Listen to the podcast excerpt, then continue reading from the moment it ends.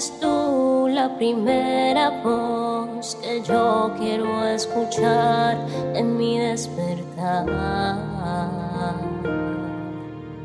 Mi primera cita tú.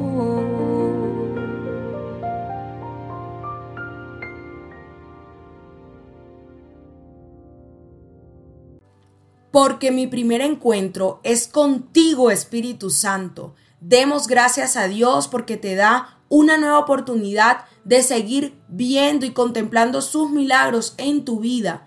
Mi nombre es Isabela Sierra Robles y te doy la bienvenida a un nuevo encuentro devocional. Hoy estaremos leyendo Segunda de Crónicas 20 y esta vez del verso 5 en adelante.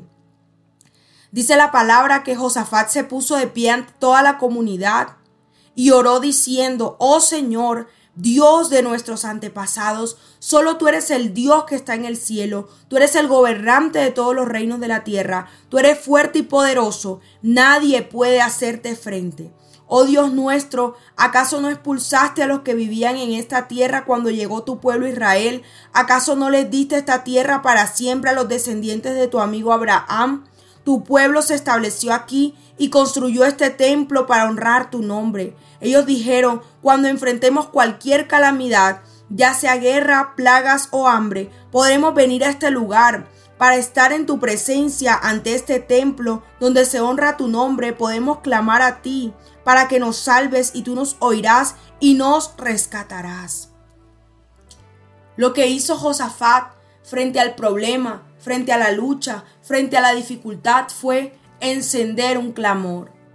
¿Qué haces tú cuando te sientes en apuro? ¿Qué haces tú cuando tienes miedo? ¿Qué haces tú cuando sientes angustia? ¿Qué haces tú cuando quieres tirar la toalla? ¿Qué haces tú cuando sientes que no hay salida? Hay que clamar a Dios. La palabra dice, clama a mí y yo te responderé y te enseñaré cosas grandes y ocultas que tú no conoces.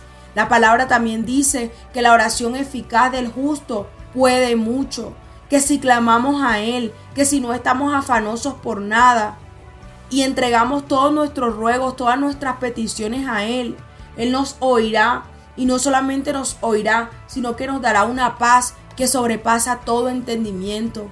La oración es fuente de poder, la oración es una forma de comunicarnos con Dios que nos permite hacerle saber todo aquello que siente nuestro corazón, todo aquello que está en nuestra mente, que quizás no nos deja avanzar.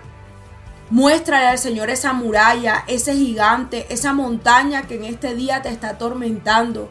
Muéstrale al Señor eso que hoy te preocupa. Muéstrale al Señor eso que no te deja dormir.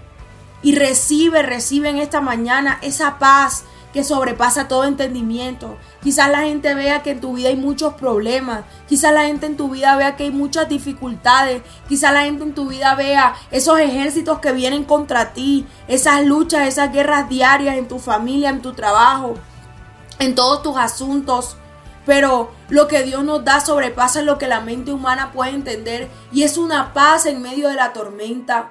Cuando los discípulos estaban en la barca, Jesucristo pudo calmar el agua en medio de la tempestad y ellos quedaron maravillados. Hoy declaro en este día que tú también quedarás maravillado al ver cómo Dios calma la tormenta, cómo Dios calma la tempestad, cómo Dios te hace caminar sobre el agua si tú así lo crees. Dios te bendiga.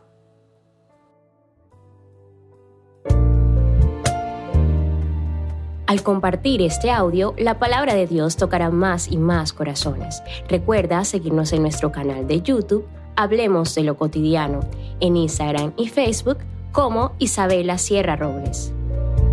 Dios te bendiga.